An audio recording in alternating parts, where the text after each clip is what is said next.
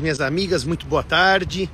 Aproveitei essa semana da pátria, que a USP não tem aula, né? É uma semana de feriado histórica para vir até a Europa para fazer as coisas que eu gosto, uh, assistir ópera, ir a museus. Eu acabei de sair do Museu de História Natural aqui em Viena e hoje à noite eu vou para ópera. Mas eu entrei aqui hoje para conversar com vocês sobre um tema que é um tema é, que tem estado na moda para falar sobre retroatividade ou não do contrato de união estável. Retroatividade ou não do contrato de união estável. E por que eu entrei aqui hoje para falar com vocês sobre isso? Porque na verdade tem existido uma lenda de que é possível que as partes combinem retroagir o contrato de união estável, ou seja, fazer com que o contrato firmado hoje volte no tempo. O que, que é retroagir? Retroagir é literalmente voltar no tempo. Ou seja, imaginemos que hoje eu faço um contrato com a minha companheira ou com o meu companheiro dizendo que o nosso regime é de separação total de bens. Problema: nós estamos juntos há 10 anos. E nesse período de 10 anos, do início da união estável até hoje, nós adquirimos bens. Então, por que que eu não consigo defender? Não é possível tecnicamente, sistemicamente defender a retroatividade do regime de bens. Explico para vocês agora. Vamos dar um exemplo bastante simples sobre a situação em que duas pessoas compram um bem em comum. Então vamos imaginar que eu e o professor Bunazar, meu amigo e meu sócio, compremos juntos uma casa meio a meio, isso vai a registro, isso se chama condomínio. Se eu compro um bem estando em união estável sem contrato escrito, pelas regras da comunhão parcial, a minha companheira tem metade da minha casa, metade do bem que eu comprei durante a união estável. Isso gera o chamado direito adquirido.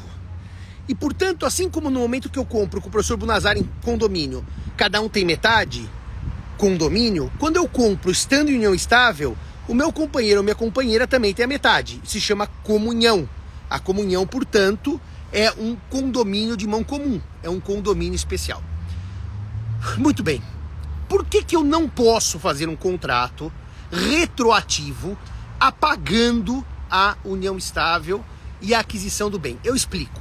Quando eu adquiro um bem e um bem integra o meu patrimônio, para que ele saia do meu patrimônio, eu preciso fazer o quê?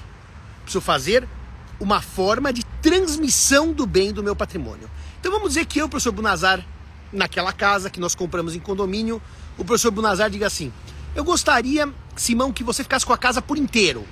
Não dá para gente fazer um contrato retroativo apagando a aquisição da casa por mim e pelo professor Bunazar. O professor Bunazar precisará fazer uma doação, se, me quiser, se quiser me dar, ou uma venda se eu for pagar, ou uma permuta, eventualmente, se eu tiver outros bens.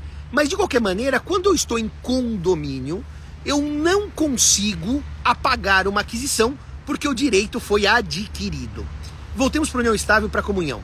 Imaginemos que eu então estou em comunhão e a partir desse momento adquiro uma casa. Essa casa é minha e da minha companheira ou do meu companheiro. Ela já é nossa porque não temos contrato escrito e porque o regime é de comunhão parcial de bens.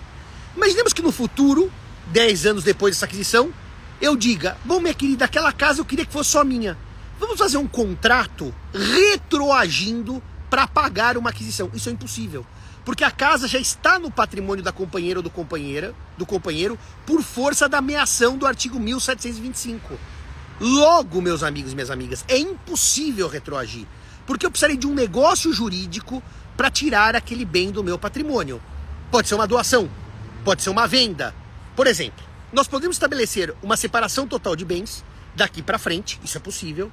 E aquele bem, Simão, que você comprou enquanto não havia contrato de separação de bens, já é de vocês? Sim, já é nosso. Então eu posso fazer uma doação ou uma venda para minha companheira.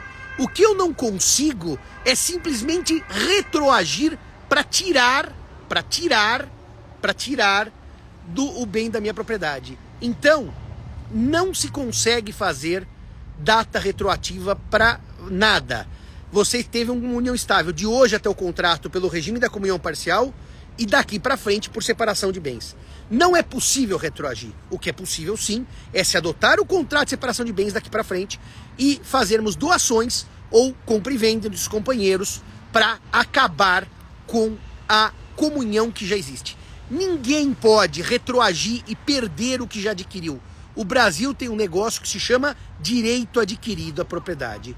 Isso está bem explicado, senhores? O STJ já disse que não pode retroagir. Aqui se diz assim: ah, mas não há lei que proíba a retroatividade do contrato, é porque não conhece parte geral. Aliás, meus amigos e minhas amigas, deixa eu dizer uma coisa para vocês. Desconfiem dos advogados e advogadas de família que são advogados e advogadas de família e não conhecem a parte geral do Código Civil. A primeira coisa que um advogado tem que saber é teoria geral do direito privado.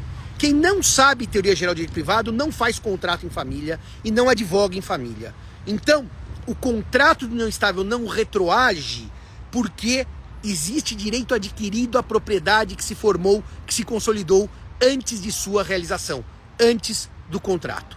E portanto eu vou fazer isso, vou deixar gravado aqui no Instagram para vocês. É um erro e grosseiro dizer, não há lei que proíba a retroatividade, isso está no campo da autonomia privada. Isso não está no campo da autonomia privada porque há um negócio que se chama direito adquirido.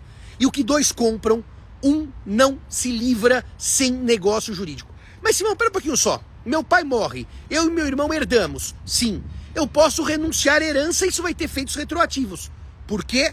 Porque a lei diz que a renúncia à herança tem efeitos retroativos. Então é necessário que a lei diga, e não que a lei não proíba, como dizem alguns. Então, senhores e senhoras, contrato de união estável com efeito retroativo é para enganar cliente incauto. O STJ já disse que não cabe, e portanto, se na reforma do Código Civil quisermos nós fazer existir esse tipo de contrato, isso tem que estar expresso no código. Mas hoje é impossível retroatividade. Não é porque a norma proíbe ou não proíbe, porque existe um negócio que chama direito adquirido, que só se abre mão por meio de negócio jurídico. Queridos amigos e amigas, por favor, estudem mais o direito privado, estudem mais a teoria geral antes de sair dando palpite em direito de família e sucessões. Um grande abraço a todos e todas. Eu sigo aqui na belíssima Viena. Aqui é o Museu de História Natural, atrás de mim. Aqui é o museu uh, de história, chama Kunsthistorische Museum. E ali no meio, atrás dos arbustos, tem a estátua da Imperatriz Maria Teresa da Áustria. Um grande abraço a todos e todas. Hoje à noite eu vou lá ouvir ópera e participar online da reunião com o STJ, os ministros e a comissão de reforma do Código Civil. Fiquem com Deus e uma ótima semana. Tchau, tchau.